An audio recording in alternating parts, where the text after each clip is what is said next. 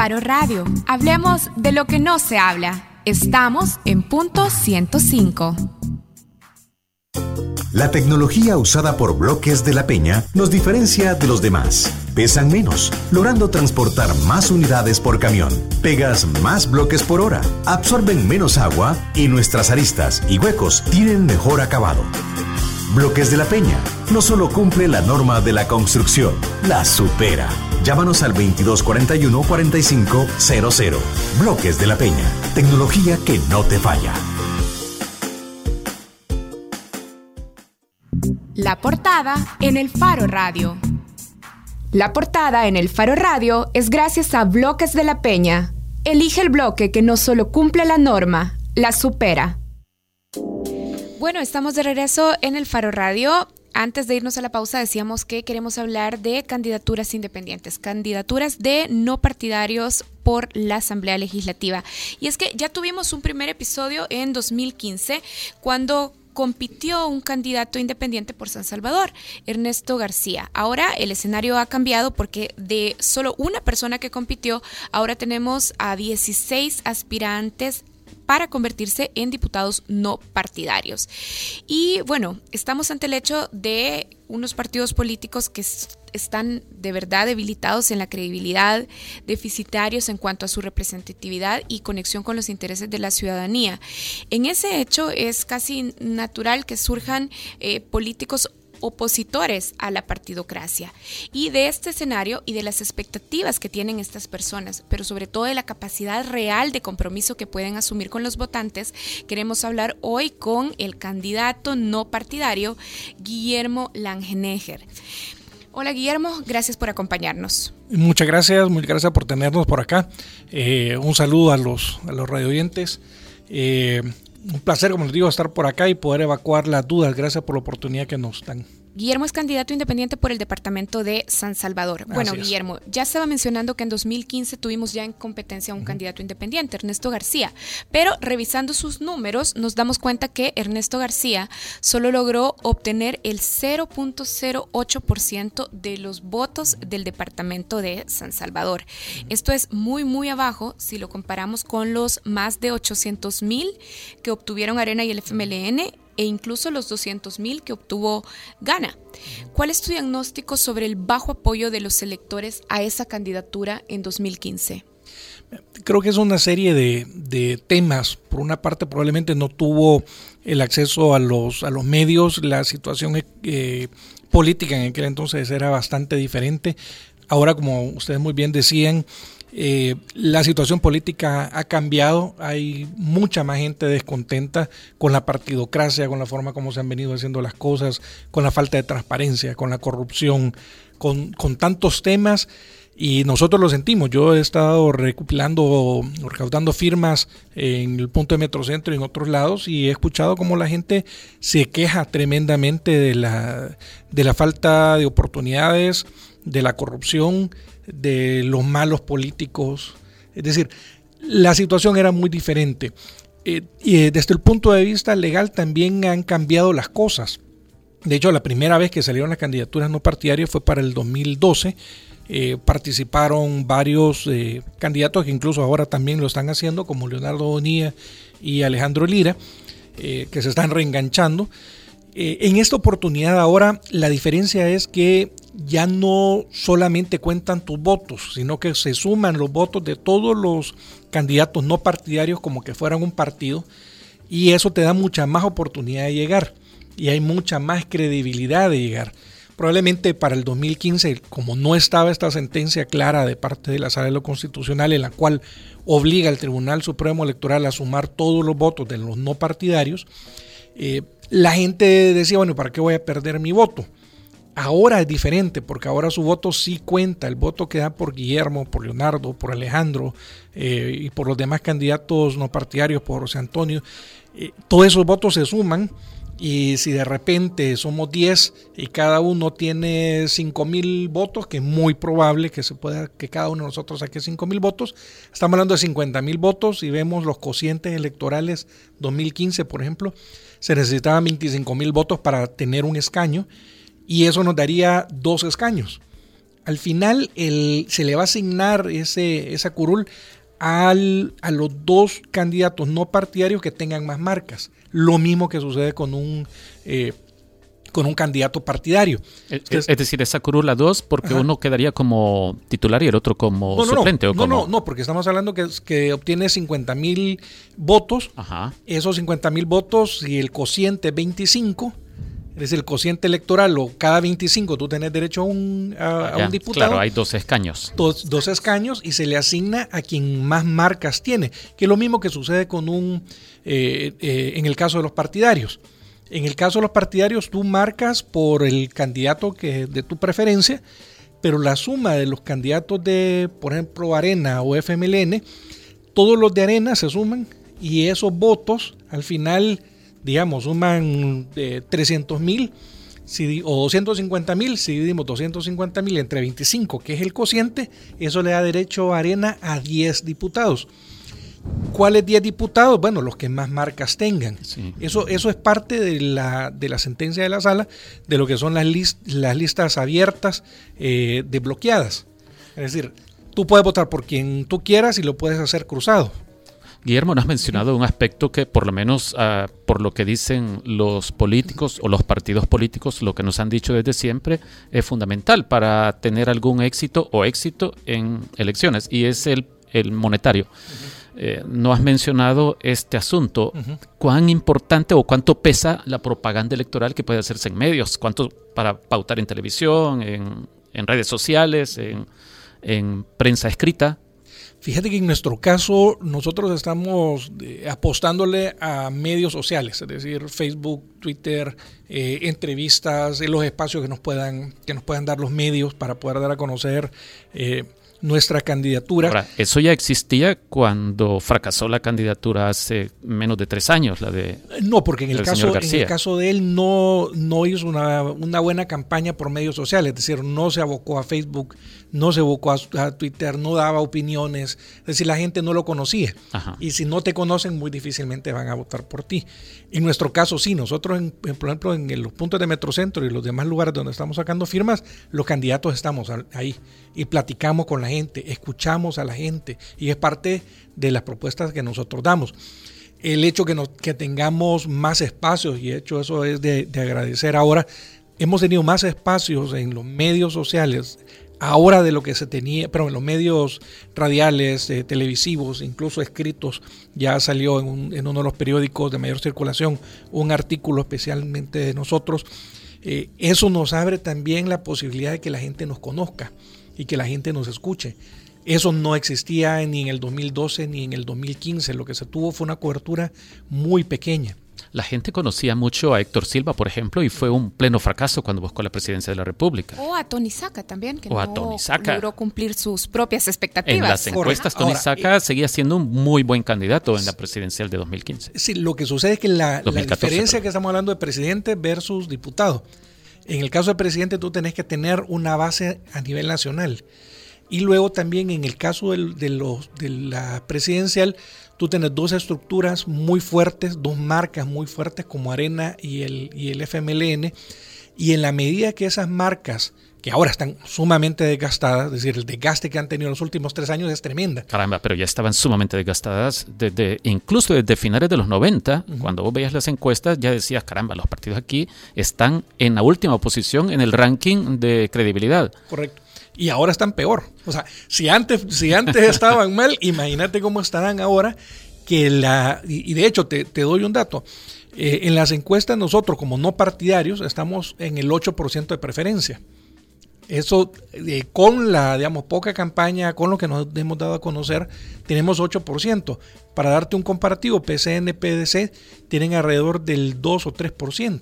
Es decir, la gente, aún con, con, la, con el poco espacio que hemos tenido, nos hemos dado a conocer y la gente está de acuerdo eh, con apoyarnos a nosotros porque escuchan nuestras propuestas, nos ven, nos, eh, nos oyen, leen nuestros, nuestros Twitter, nuestros comentarios en medios sociales. ¿Cómo se convierte esa simpatía de encuestas en votos de verdad? Volvemos al caso de Tony Saca. Digo, Tony Saca parecía muy fuerte. Correcto, pero al final te, tomas, en el caso de Tony Saca, por ejemplo, te topa con el hecho de que va a las, a las, eh, a las elecciones, tuvo una, una decaída por, varios, por varias razones, eh, y al final eh, llega, termina llegando, queda en, queda en tercer lugar. Probablemente si hubiera habido otro, con otras circunstancias y otra cosa, probablemente él hubiera llegado al, segundo puesto. Si tú veías las encuestas, andaban 28, 25, 23 más o menos en esos rangos, eh, andaban en aquel entonces. Eh, nuevamente, el tema de, de, presidencia es diferente porque tenés, sumar los votos de todo el país. El diputado es un poco eh, más fácil porque estás hablando solo de una circunscripción específica. Pero, pero, los partidos reconocen esto también. Correcto, la y gran, hacen la lucha. No, y la gran importancia de que el aparato del partido, que significa eh, centenares o miles de manos y ojos, cuiden el voto. Sí. Una cosa que ustedes no tienen. No tenemos eso. La, digamos, los centenares y miles de, de en, en, nuestro caso, en San Salvador, que van a estar pendientes son los voluntarios. Es decir, la conciencia de por sí, tú sabes que se van a necesitar alrededor de 90 mil personas que estén vigilando las urnas. Los partidos ya dijeron que ellos no tienen suficientes personas para, para cubrir esto. Entonces, al final el Tribunal Supremo Electoral va a tener que acudir a, las personas, a los movimientos, a la sociedad civil para llenar esa, eh, esa cuota. Entonces, donde nosotros tenemos que, hacer conciencia es en esas personas de que realmente vigilen, que están, que están vigilando la democracia, que no se deban a, digamos, su corazoncito, ¿verdad? a su inclinación, sino que respeten la voluntad del pueblo. Ahora, Guillermo, estamos hablando ya de el momento en el que hay que cuidar el voto en las urnas, pero ustedes ahora están apenas en la fase de recolección de firmas. Y bueno, ya se ha dicho que los, los candidatos independientes compiten en condiciones desiguales a las que compiten los partidos políticos. De hecho, vos mismo has señalado la desigualdad de condiciones que significa, por ejemplo, que los partidos políticos deban conseguir en promedio 585 firmas por cada escaño pretendido, mientras que ustedes tienen que conseguir 12 mil firmas para inscribirse. ¿Qué te, ¿Qué te hace pensar que tienen condiciones para competir y ganar? Cuando revisamos las reglas, revisamos los desafíos que tienen que sortear. Fíjate que por una parte eh, es la, plática que tenemos en la calle con la gente. Es decir, si yo la primera semana o las primeras tres semanas o cuatro semanas hubiera visto que la gente estaba apática, que no estaba de acuerdo con apoyarnos o que no nos escuchaba, probablemente ya hubiera huecado el ala. Pero precisamente el hecho de poder platicar con la gente, de, escuchar cuáles son sus necesidades, de dialogar. He tenido pláticas de media hora con, con, personas, con intelectuales en la calle, que me dicen, bueno, cuáles son sus propuestas. Y empezamos a platicar de las propuestas que tenemos y hay una alta receptividad en esto. Entonces, eso es lo que nos da a nosotros la esperanza. Ahorita probablemente yo llevo más o menos un, eh, un poco menos de un mes de estar recaudando las firmas y andamos más o menos como por 6 mil. O sea, sos optimista y son optimistas ustedes. Eh, y Guillermo, antes de, seguir, ¿vos eh, a, qué te dedicas? ¿Cuál es tu ocupación o tu profesión? Yo soy abogado, abogado notario, tengo una maestría en administración de empresas de mi carrera, yo empecé a trabajar a los 20 años, me pagué mis, mis estudios, eh, he estado trabajando parte en, eh, como en los, en los eh, direcciones legales de bancos, llegué a ser director legal de, dos bancos, adicionalmente asesorado a empresas de, de todo tamaño, he asesorado en el, otorgamiento de créditos eh, para microempresas, por ejemplo. Entonces, conozco muy bien todo, esta, todo este tema, también en aspectos tributarios, eh, laborales, eh, he asesorado en aspectos corporativos también a, empresas. Entonces, todo eso aunado al, a, haber estudiado una maestría en administración de empresas me hace entender no solamente la, economía, sino la macroeconomía del, país. La, esa maestría a mí me abrió la cabeza a un mundo totalmente diferente. Si logras inscribirte y entonces te toca hacer campaña, ¿qué vas a hacer en la campaña y cuáles serían los contenidos esenciales de tu campaña?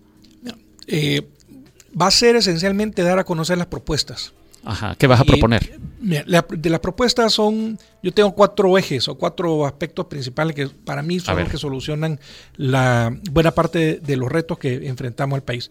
El primero es generar unidad en el país, crear una, una institución en la cual se aglomere o se pueda concentrar la fuerza viva del país para generar no solamente una visión de país, sino un plan de país.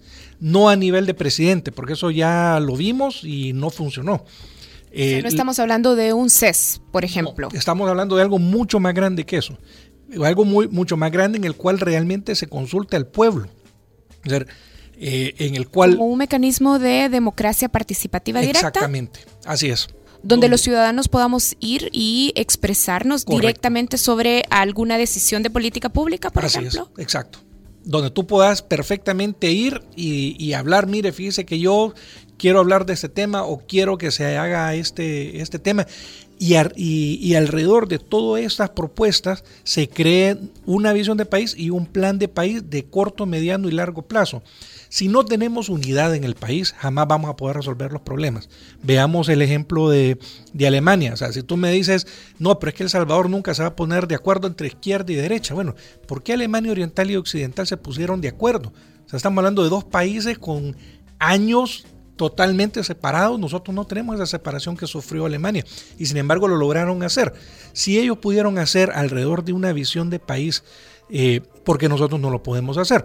La idea es eh, hacerlo a través de una entidad creada por ley con fondos derivados de un presupuesto general de la nación que no esté a discreción o, donde la presidencia pueda meter sus manos, sino que realmente, como tú bien dices, Karen, sea un tema de, eh, participativo. Ah, pero no estamos hablando entonces de mecanismos como consulta popular, referéndum, es que, es que es una participación directa, es decir, un instituto donde esté movimiento, donde estén iglesias, donde estén universidades, donde estén medios de comunicación, donde se pueda crear alrededor de eso no solamente el, eh, una, un plan, sino cómo lo vamos a ejecutar. Ya hubo una Comisión Nacional de Desarrollo que se creó a finales de los 90 y que emitió algunos informes interesantes yo platiqué con uno de, las personas que estuvo en, esta comisión y lo que me dijo, mira, nosotros creamos un, buen trabajo, algo que se entregó. ¿Cuál fue el problema?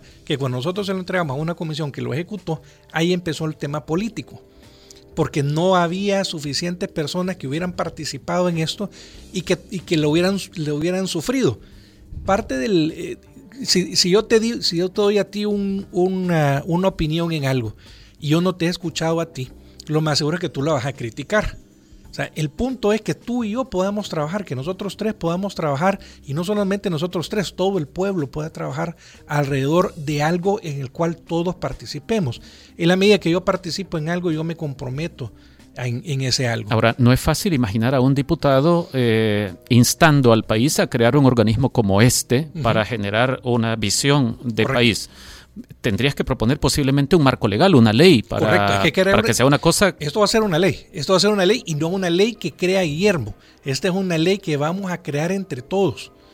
yo, la, yo les puedo dar un marco y decirle, bueno, miren, este es el marco que nosotros hemos hecho. ¿Qué opinas tú? ¿Qué opina Karen? ¿Qué opinan los demás medios de comunicación? ¿Qué opinan los sindicatos? ¿Qué opinan eh, los movimientos sociales? ¿Qué opinan los que están luchando contra la corrupción? ¿Qué me pueden agregar acá?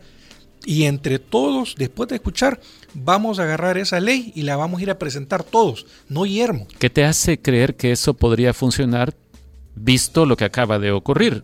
Llegó el representante del secretario general de Naciones Unidas, Benito Andión, y fracasó después de seis meses porque los partidos políticos. no tenían ninguna voluntad de dar un paso en concreto y en este caso particularmente Arena nunca nombró delegados para sentarse a platicar sobre cómo se arrancaba un diálogo. ¿por, qué, ¿Por qué? Y precisamente tú lo decís, ¿por qué fracasó pensando en que serías una persona. Sí, lo que sucede es que yo no voy a ser una persona, yo voy a ser nada más el, el que va abriendo la brecha, pero atrás mío Y precisamente esa es la, la, idea. Y esto que te comento de esta ley es aplicable para todas las leyes que yo presente.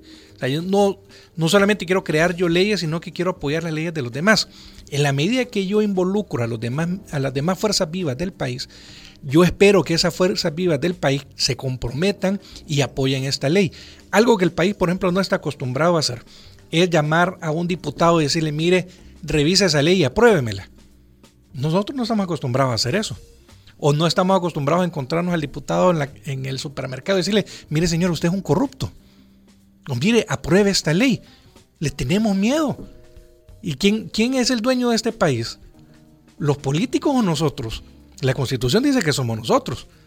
lo que tenemos que hacer es nosotros unirnos. Mientras nosotros no nos unamos, olvídate, no vamos a hacer absolutamente nada. Guillermo, nos habías dicho, nos habías dicho cuatro propuestas. La primera es unidad en el país y es más o menos es lo que hemos ya estamos hablando de eso. La, la segunda es un tema de generar oportunidades y las oportunidades se generan a través de, de inversión en varios temas. Por ejemplo, y especialmente en el, con los jóvenes. ¿Generar oportunidades de qué? ¿De qué estás hablando? De generar oportunidades de estudio, generar oportunidades de, de trabajo, especialmente para jóvenes. Y, eso me lleva también, y voy a hacer un pequeño vínculo con el tema de la inseguridad. La buena parte, digamos, o el caldo de cultivo de la, de la inseguridad deriva del hecho de que los, los niños y los jóvenes salen de las escuelas y no tienen un lugar donde ir y son presa de las maras. Lo que nosotros, o al menos lo que yo quiero proponer es que los jóvenes, cuando salgan del, o los niños, cuando salgan de las escuelas, se puedan ir a un centro de formación integral. Tal ustedes están demasiado jóvenes, pero antes existían algo que se llamaban los círculos estudiantiles, donde habían canchas de fútbol, habían piscinas, habían lugar de, teatro, habían clases, y no solamente para los jóvenes, sino que también para los adultos.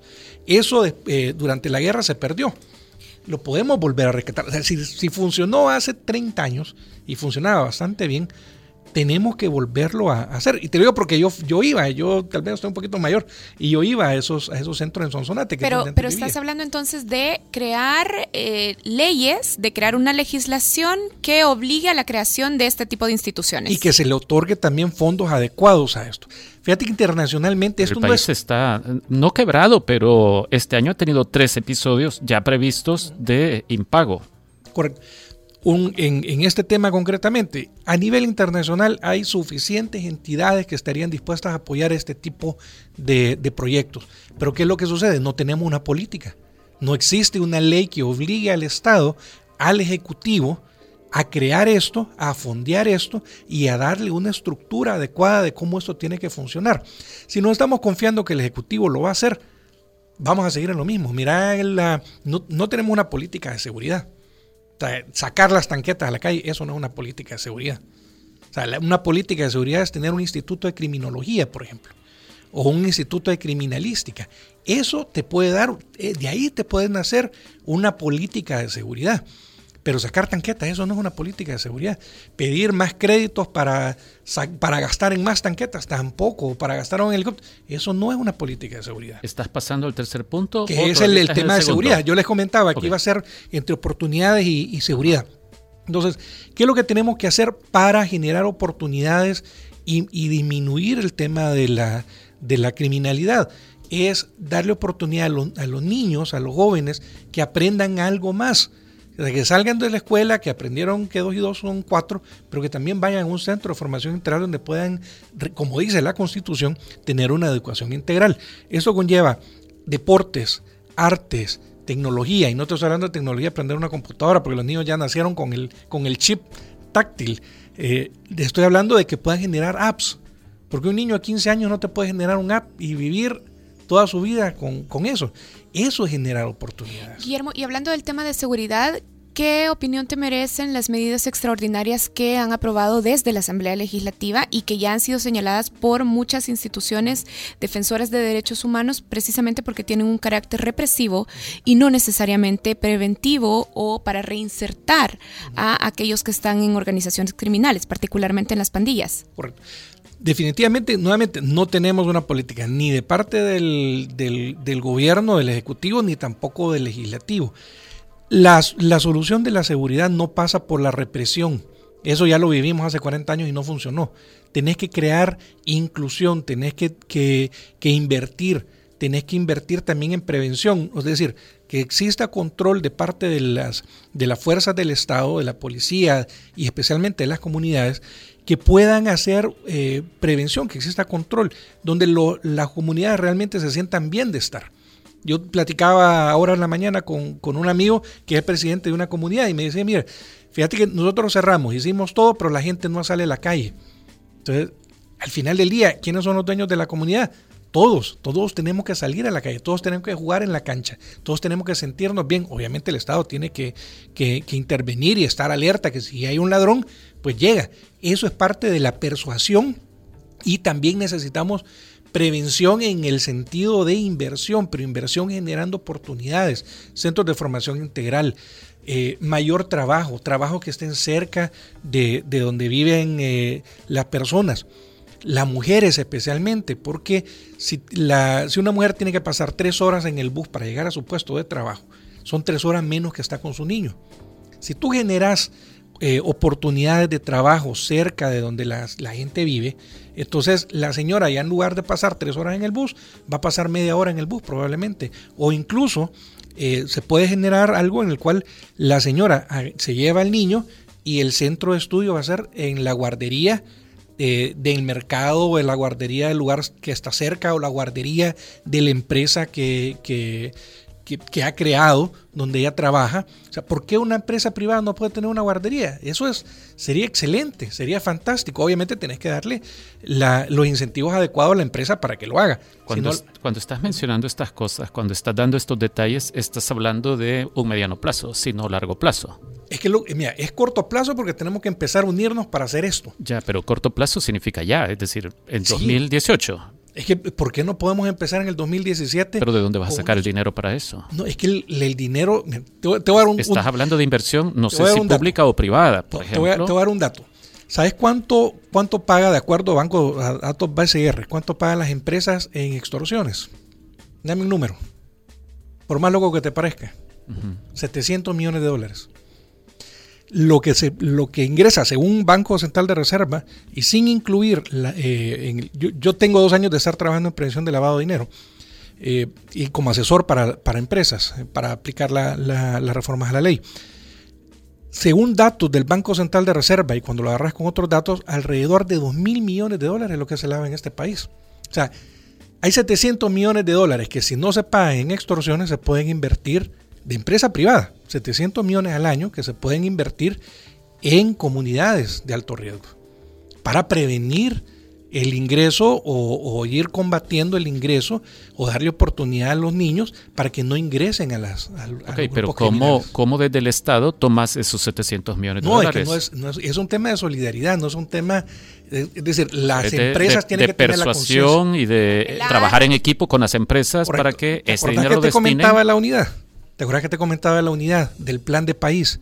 Tenemos que, incorporar a la empresa privada en esto y decir, mire señores, queremos invertir en el país, mire, si usted, ¿cuánto paga usted en extorsiones? Esto, bueno, mire, trabajemos todos para prevenir el, ah, y generar oportunidades. Yo le hablaba con, el gerente de una empresa, le decía, mira, si tú pagas tanto, de un dato, porque obviamente no me lo iba a dar, eh, si tú pagas tanto y tú te ahorrarás la mitad, de eso estaría dispuesto a invertir la otra mitad en, responsabilidad social empresarial. Yo estoy dispuesto a invertirlo el 100%. Claro, pero la canalización de esa inversión en, para ejecutar este tipo de ideas eh, tampoco es que se hace de un día para otro. Es decir, asumís el 1 de mayo como diputado y el 2 de mayo esto está resuelto en las comunidades y ya las madres de familia tienen trabajo en su comunidad y se tardan tres minutos en ir de su trabajo a la casa. No, es decir, si tienes razón en el sentido que el, fruto lo vamos a ver a mediano o largo plazo, pero el trabajo tenemos que empezarlo a hacer ya. Y hablando de empezar a hacer ya algo, en materia de seguridad y en el tema de pandillas, vos qué crees que debe hacerse, cuál es el paso que debe darse. Hemos visto una serie de recetas a lo largo de los últimos 13, eh, 14 años que de mano dura y que nos tienen como estamos. No, no, es que mira, la represión no te va a funcionar, que tenés que ver cuál es la causa del problema. Y el causa, la causa del problema es la falta de oportunidades, la, desintegración familiar, la falta que la, que la, la, la misma falta de oportunidades es que el papá se vaya para Estados Unidos, que la mamá tenga que trabajar como informal, eh, no tenga más que tal vez la abuelita o la vecina quien atiende al, niño, que no va a estar eh, con, con, él. Y precisamente por eso los centros de formación integral, la inversión en centros de formación integral va a hacer que los niños salgan de la escuela y vayan a un lugar donde se sientan parte de algo. Sí, Guillermo, perdón, pero